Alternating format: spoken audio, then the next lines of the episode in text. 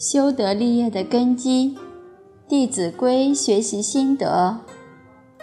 今天我们开始分享“亲所恶，谨为去”。这条是讲父母双亲很厌恶的东西，不喜欢的，我们要恭恭敬敬的把它去除掉。父母不喜欢的东西也很多。假如我们道德上有亏欠，犯了错误，有过失，父母当然不喜欢了。我们有没有谨为去呢？谨是要小心谨慎，很留心，很注意。既然父母不喜欢我们犯过失，他喜欢我们孝道，不喜欢我们不孝，那我们常常要小心谨慎。要去做孝道的行为，不孝的行为要把它去除。谨慎到什么程度呢？甚至在念头的启动处，我们都要小心谨慎。起一个念头的时候，想想这个念头是为私的还是为父母的？如果是为私的，就是不孝。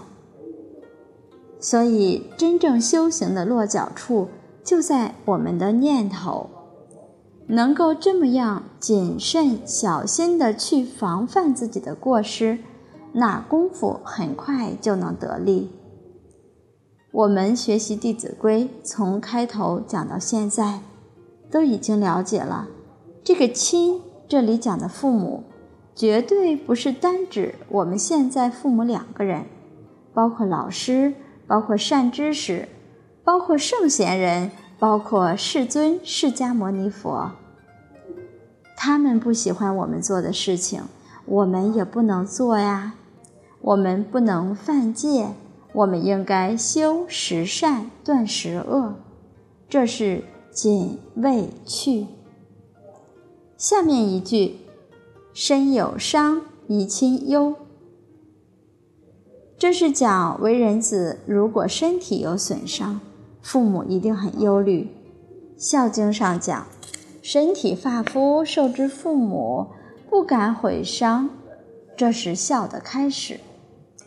所以，孝从哪里开始呢？首先得做到爱惜自己，从这里开始。因为我们讲孝道，这是一个观念，父母跟我是一体这个观念，所以损害自己的身体。就如同损害父母的身体一样，要有这样的一种观念，自然懂得爱惜身体，爱惜自己的身体就是爱惜父母，能够让父母免去多少忧虑呀。所以，我们一定要注意保护身体，也要勤于锻炼，锻炼身体。有了健康的体魄，父母看了就高兴。假如是因为不注意，或者是太劳累了，身体受到了亏损，父母就很忧虑了。如果我们真正想要替众生做好事，那么身体也是一个本钱。如果你不注意身体，不注意爱惜它，本来可以做更多的好事，结果呢，你也做不来了。比如说，我们学经教的。精力很重要，你要养成良好的作息制度，身体就好，精力充沛，你能够长久，就可以深入经藏，就能够持之以恒。这也是老师所希望我们做到的。好，我们今天就分享到这里。明天我们接着分享“德有伤，以亲修”以及下面的京剧。感谢大家耐心聆听，明天再会。